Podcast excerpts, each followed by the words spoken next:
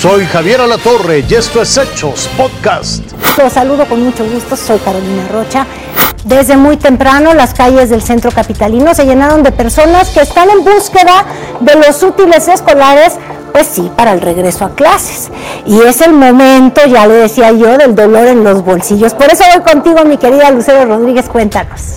Caro, la locura. Nos encontramos en la calle Mesones del centro de la Ciudad de México, en donde a reventar se encuentran todos los negocios, tanto las plazas como los vendedores que están sobre esta importante calle. Desde muy tempranito, desde aproximadamente las 9, 9.30 de la mañana, comienza a llegar la gente a este lugar para comprar todos los artículos relacionados con el regreso a clases. Pero vamos a platicar con la gente y que nos diga, pues, sobre todo cuánto se ha gastado, si ha sido el regreso igual que otros años o este año ha sido distinto después de la pandemia. Amiga, ¿nos regala su nombre, por favor? Claro que sí, Elideth Peña, para servirle. Muchísimas gracias. Platíquenos, ¿viene a comprar las cosas para su niña?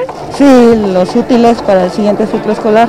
¿Cómo va? ¿Qué lleva ya comprado? Ya llevamos cuadernos, juegos de geometría, mochilas, vamos por la lonchera, vamos por la lapicera. ¿Fue lo mismo que en años anteriores a la pandemia o lo vio un poquito más? Nos dicen que han subido los precios de todo. ¿Cómo lo vio? Sí, en realidad todo ha elevado bastante. Nos venimos hasta esta parte del centro por pues, los precios más económicos, pero en realidad hasta aquí está elevado el precio. Platíqueme como cuánto se va a gastar en su niña, qué año pasa y como cuánto se va a gastar. Ella pasa sexto de primaria y yo tenía un aproximado más o menos de dos mil pesos entre cuadernos, mochila y buscando obviamente lo más económico. Por niño. Por niño, exactamente. Tengo dos, la otra es más grande, pero La recomendación que usted le daría a los papás, ¿qué sería?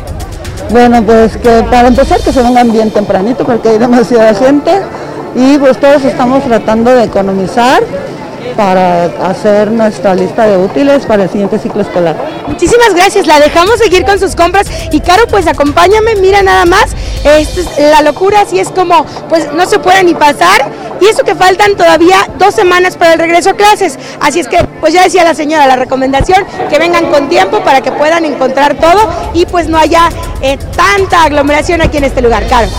Muchísimas gracias, Lucero. Pues sí. Oiga, un minuto de información de todo lo que debes saber este fin de semana. Recuerde, a partir de este lunes continúa la jornada de vacunación contra COVID-19 en la Ciudad de México.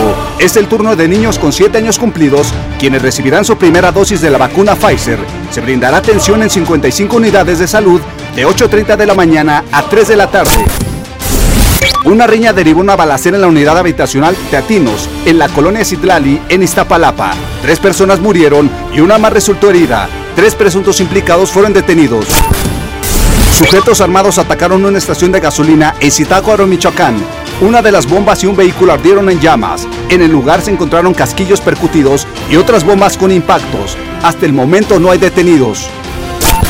Fuertes lluvias causaron caos en Mazatlán, Sinaloa. Las precipitaciones sorprendieron a conductores que transitaban por la calle. Al menos 60 quedaron varados en avenidas inundadas.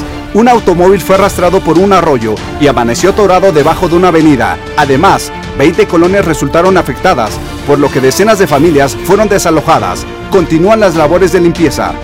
Jorge Iván Ramírez, Fuerza Informativa Azteca. Esto fue Hechos Podcast.